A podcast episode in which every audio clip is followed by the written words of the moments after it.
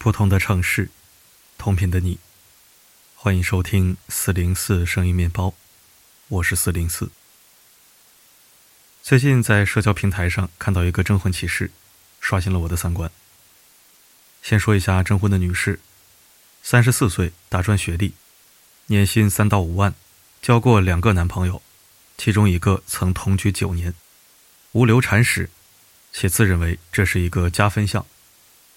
他自己的资料比较简单，但找另一半的要求却不简单。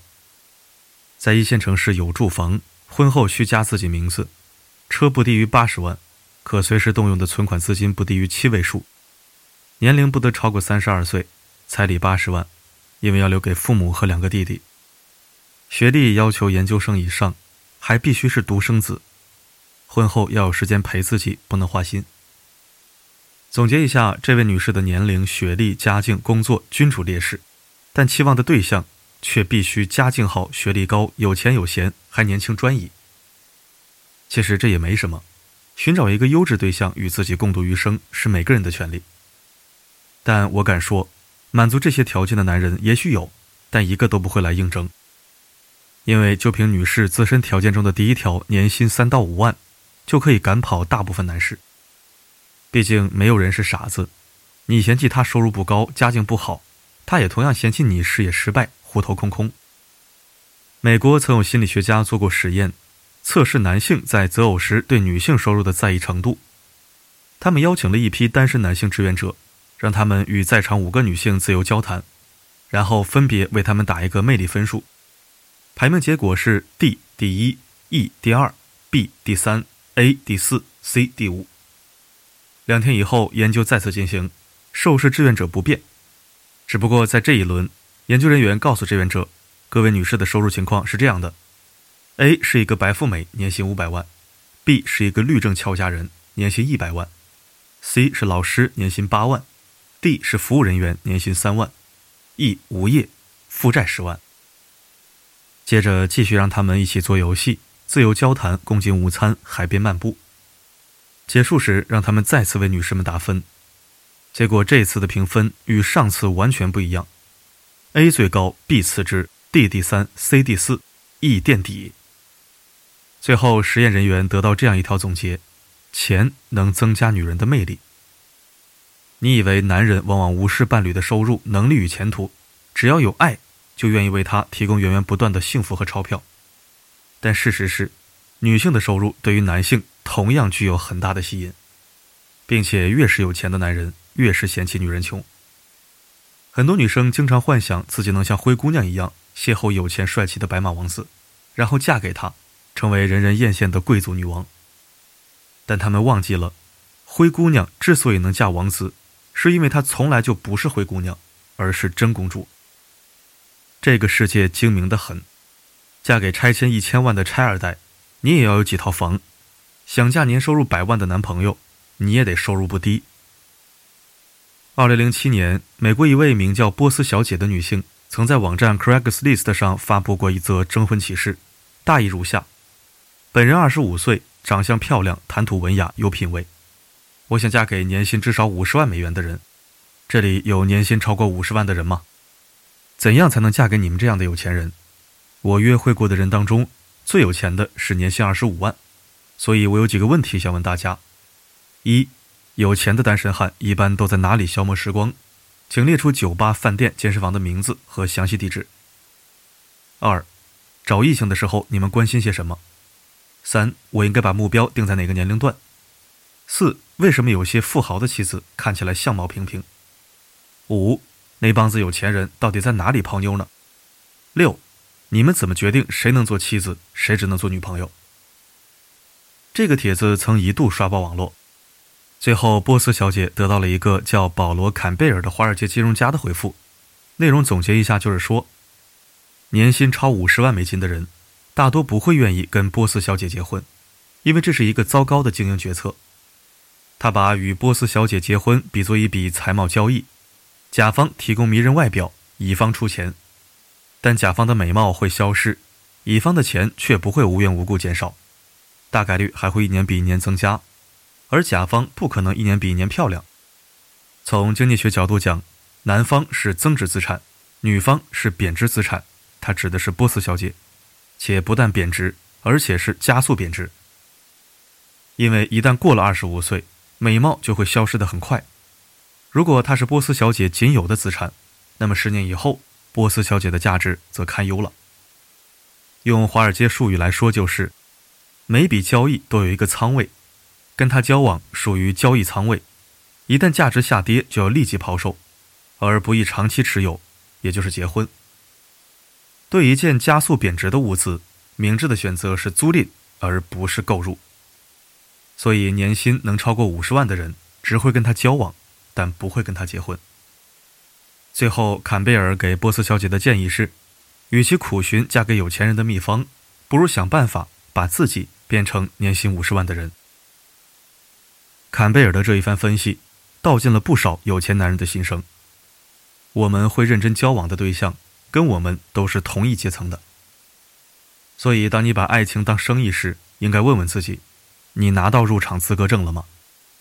想要拿到入场资格证，最可靠的方法，就是像坎贝尔建议的那样，先让自己配得上他。曾在知乎上看到过这样一个故事，说有一个小男孩拿着两枚一块钱硬币来到一家豪华酒店，酒店前台问他有什么事儿吗？男孩说：“我要买下这间酒店。”说着，他把硬币在桌上排开。前台笑了，问道：“你是打算花两块钱吗？”“这是我的全部了。”男孩说。“这不够啊！”前台道。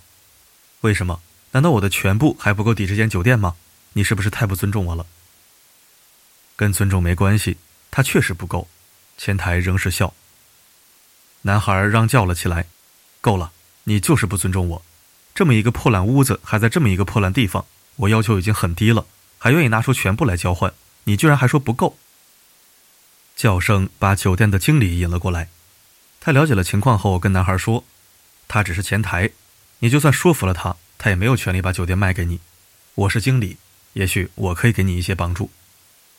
你能让我买下这间酒店吗？”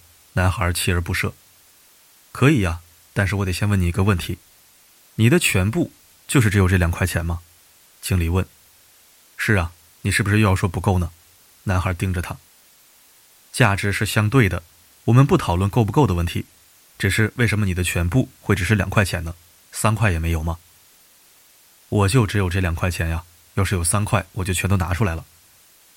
不对，经理笑着说，你所看到的只是现在的两块钱，以为这就是你的全部，但你现在还那么小，未来还有那么多时间。难道你会一直只有两块钱吗？男孩摇了摇头，说：“我会有更多。是的，你会有三块、五块、一百块，乃至更多。等你拥有了五千万、一个亿、两个亿，到时候你如果愿意拿全部来和我们换，难道我们还会不同意吗？那才是你的全部，不要低估自己。可是我现在就……男孩话说了一半，你是不是对自己没有信心？经理打断了他的话。对自己没有信心的人，怎么赢得别人的尊重？他看着男孩迟疑的表情，拍了拍男孩的肩膀：“五千万一个亿而已，你一定可以做到的。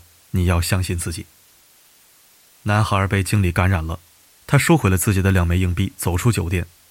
他想，下次来的时候，他一定会带着五千万、一个亿买下它。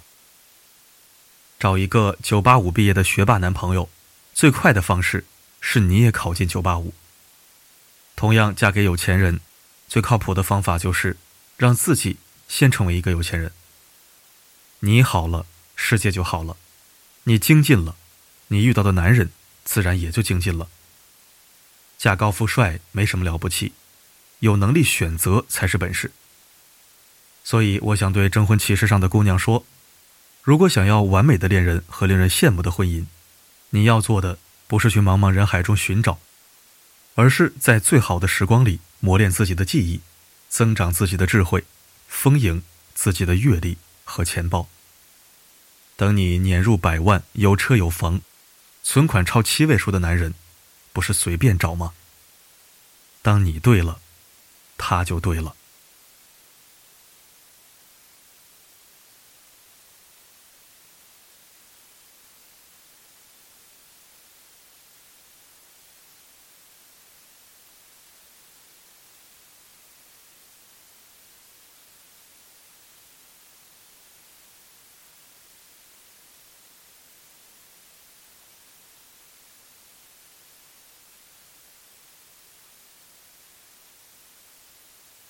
感谢收听。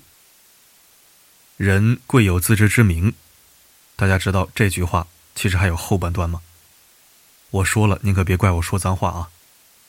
人贵有自知之明，你没有自知之明，因此你不是人。话虽然狠了点儿，但是道理绝对不糙。没有自知之明的人，我见过不少，但不得不说，大部分出现在相亲群。因为我曾经进入过几个相亲群，后来不是被踢出来了，就是我自己退了。